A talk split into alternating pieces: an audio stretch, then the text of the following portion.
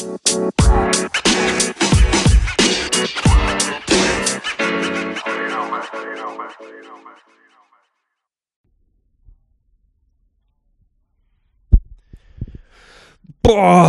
Leute, Leute, Leute, was für ein Start in das neue Jahr. Ich bin fix und fertig. Hab wunderbar gefeiert. Wie sieht's bei euch aus? Geht's euch gut? Ja, ich habe den einen oder anderen Knaller losgelassen, obwohl man es gar nicht durfte. Ja, ich habe, äh, ich sage mal so, Ibuprofen ist leer im Hause, im Hause Görke.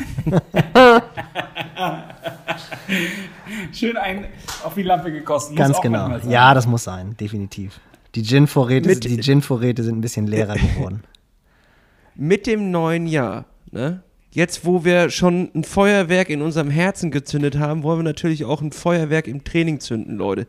Was machen wir jetzt? Wie starten wir ins neue Jahr? Nils, bitte, gib uns doch mal einen Tipp, was wir jetzt machen sollten. Ja, eigentlich hatten wir das ja, wir hatten doch eigentlich abgesprochen, dass wir jetzt äh, ganz galant machen, wie feuern wir das Hit-Feuerwerk ab, High-Intensity-Training. Ähm, das ist ja so das Training, was in den letzten zwei, drei Jahren die Wunderwaffe für alles ist, wenn man sich die verschiedenen Trainingsportale anguckt, Podcasts durchhört und auch viele. Bisschen overhyped, ne? Und auch. Bisschen overhyped. Äh, ja, also vor allem ist es, ist es nicht die, die Allzweckwaffe. Und was ich ganz wichtig finde, ist, dass ähm, letztendlich die Intensität immer äh, das Gift ist quasi. Also zu viel Intensität ist definitiv nicht gut. Also das ist mittlerweile auch in vielen guten äh, Podcasts besprochen, vielen guten YouTube-Videos und auch in sehr, sehr viel guter Literatur, was eigentlich am Anfang zurande gezogen werden sollte, was aber natürlich oft schwer ist zu finden. Aber ich finde immer diese 90-10-Regelung sehr, sehr gut. Wirklich 90 Prozent des Trainings sollte im ruhigen Bereich, Lit, GA1-Bereich, je nachdem, wie ihr es bezeichnet, also im Bereich unterhalb der 2 Millimol Laktat stattfinden. Also wirklich ruhiges Grundlagentraining.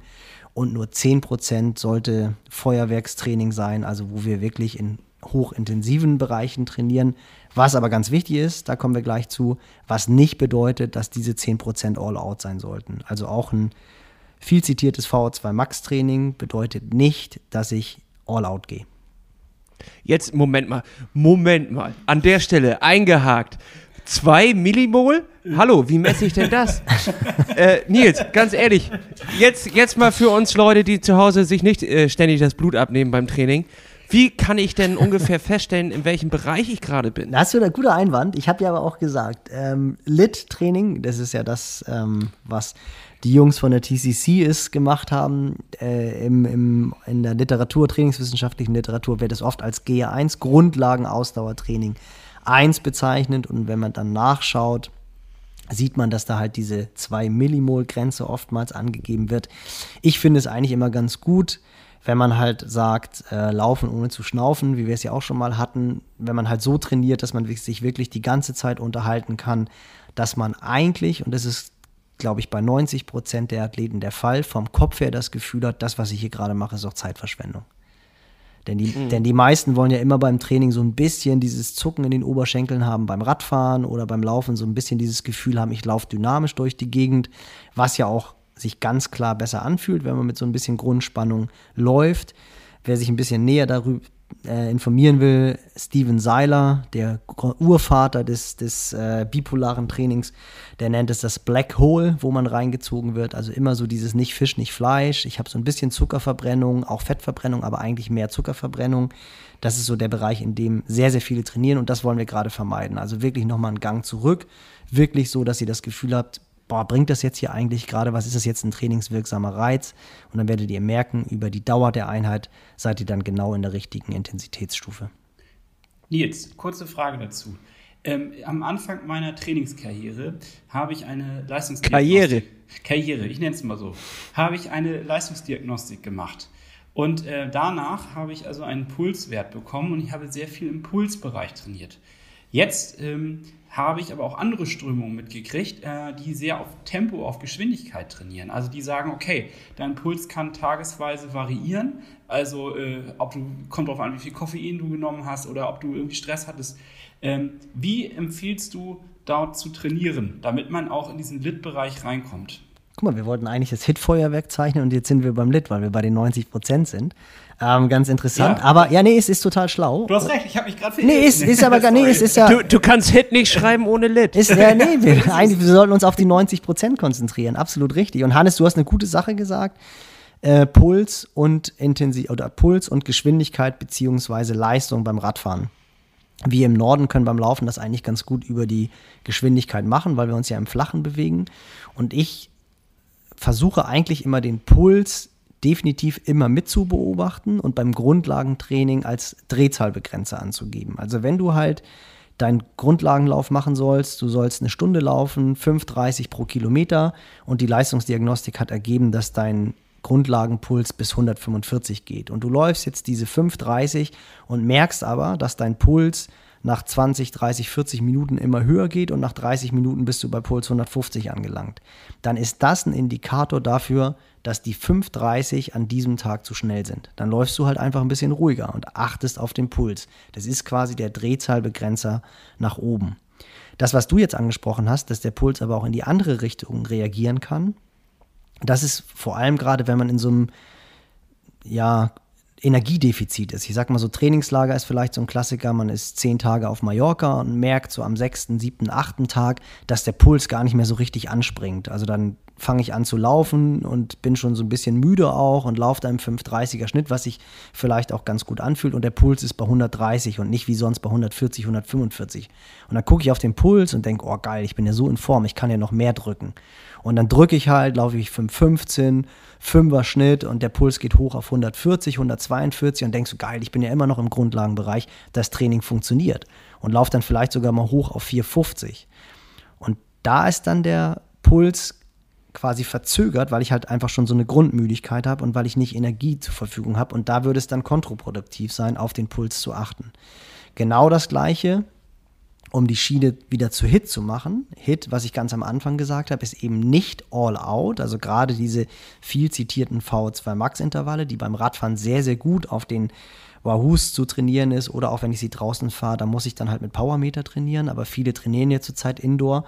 Und da ist es halt nicht so, dass ich versuche, jedes Intervall all out zu fahren. Also meistens hat man ja so eine FTP-Schwelle, an der man sich orientiert, wenn man auf dem Smart Trainer trainiert. Und da sollten so diese kurzen Intervalle, Intermittent Exercises, 30 bis 40 Sekunden so im Bereich von 120 bis 130 Prozent fahren. Und da kann ich den Puls sehr gut einsetzen, um zu kontrollieren, ist diese Intensität vielleicht sogar an dem Tag zu intensiv, indem ich darauf achte, dass der Puls nicht deutlich höher gehen sollte als der Puls der anaeroben Schwelle, also der Dauerleistungsgrenze, was ich so 40 bis 60 Minuten aufrechterhalten kann. Wenn du den GA1-Puls bekommst bei der Leistungsdiagnostik, bekommst du meistens auch den Puls für die zweite Schwelle. Der ist jetzt, sagen wir, einfach mal 160 und dann fahre ich meine VO2 Max-Intervalle, dreimal, achtmal 30, 30 und dann sehe ich beim zweiten Satz, boah, ich bin jetzt schon deutlich über dem über dem Schwellenpuls, anaeroben Schwellenpuls, dann ist diese Intensität an dem Tag vielleicht zu hoch. Das darf mal so drei, vier, fünf Schläge höher sein, aber wenn das zehn Schläge höher ist, dann muss ich im letzten Satz die Intensität drosseln. Dann fahre ich die nicht mit 120, 130 Prozent, sondern vielleicht nur mit 115 Prozent FTP. Dafür ist der Puls aber richtig, weil sonst fordert mich die Einheit mehr, als sie sollte. Denn wir sind ja Triathleten. Wir wollen nicht nur die Radeinheit machen, sondern wir wollen ja im besten Fall vielleicht sogar am gleichen Tag oder am nächsten Morgen eine Laufeinheit machen. Und wenn wir dann zu Hm. müde sind von dieser Radausfahrt, dann führt das dazu, dass wir nach und nach immer so eine Müdigkeit aufbauen, die dann dazu führt, dass die Trainingsreize nicht entsprechend angenommen werden oder vielleicht sogar zu einer Verletzung führen oder zu einer Erkrankung führen. Und dann muss das Training wieder ausgesetzt werden.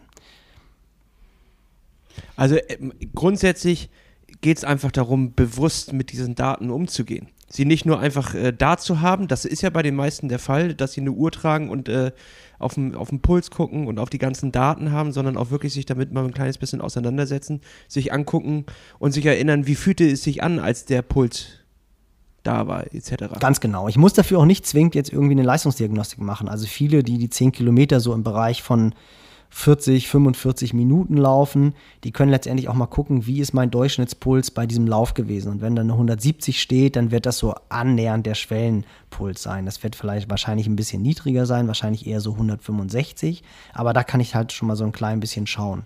Und auch beim Grundlagenpuls kann man immer so ein bisschen gucken, okay, wie sieht das Ganze jetzt aus? Wenn ich so eine ruhige drei Stunden ausfahrt, was habe ich dann für einen Durchschnittspuls? Das ist dann meistens zehn Schläge unter.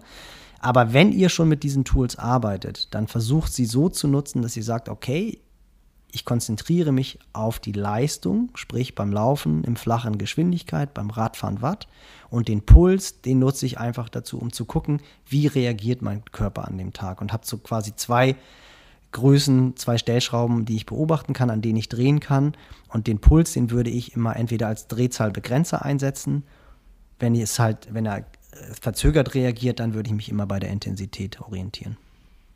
Weißt du was, Nils? Ich werde das. Ich, ich gehe jetzt raus. Hannes, kommst du mit? Wir gehen jetzt raus und setzen das gleich um. Ganz Aber genau. ich mache ein bisschen Lit. Achtet auf, achtet auf den Puls. Mein Lit ist dein Hit. Kampfansage. Oh Gott, ey. Bu, bu, bu, bu. Ja, das Schlimme, das Schlimme ist, Männer, das denke ich jedes Mal wieder, wenn ich jetzt auf meine alten Tage äh, High-Intensity-Training mache und 30 Sekunden Intervalle fahre und denke, boah, das war damals, als du noch jung und schnell warst, deine Schwelle. Aber da merkt man, wie der Körper dann doch zerfällt, wenn er nicht regelmäßig trainiert wird. Das war das Wort zum Sonntag quasi. Ja, Nils, du redest immer darüber, äh, wie, wie alt du bist, aber du siehst ja eigentlich aus wie so ein, ja, etwas. gebackener Mitzwanziger. Ja, Ja. mit 20er würde ich schlecht, sagen. So. Schlecht rasierter, schlecht rasierter mit 20er. Danke, Männer. Ja, eben, genau. Das sieht gerade aus, als hättest du deine, deine Studienbücher gerade in der Bibliothek abgeholt und würdest jetzt ins neue Semester starten. Also, ganz ehrlich, Mit diesen Worten, mit diesen Worten. beenden wir den Happen 3. Ich hoffe, ihr habt auch nicht was gelernt äh, zu Hit und Lit. Und wir sehen uns in dem nächsten Happen. Bis denn. Bis denn. ciao, ciao. Tschüss. Tschüss.